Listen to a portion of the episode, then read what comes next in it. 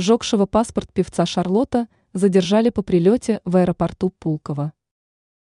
Эдуард Шарлотт, известный как певец Шарлотт, ночью 22 ноября прилетел из Еревана в Санкт-Петербург.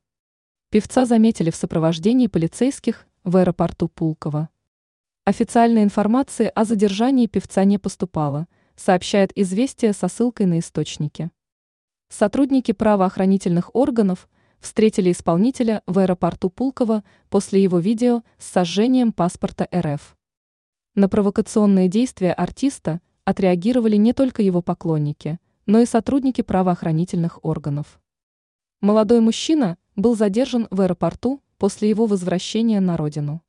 По неподтвержденной информации, певец Шарлотт находится в отделе полиции. Наказание за совершенное деяние Шарлотта пока неизвестно.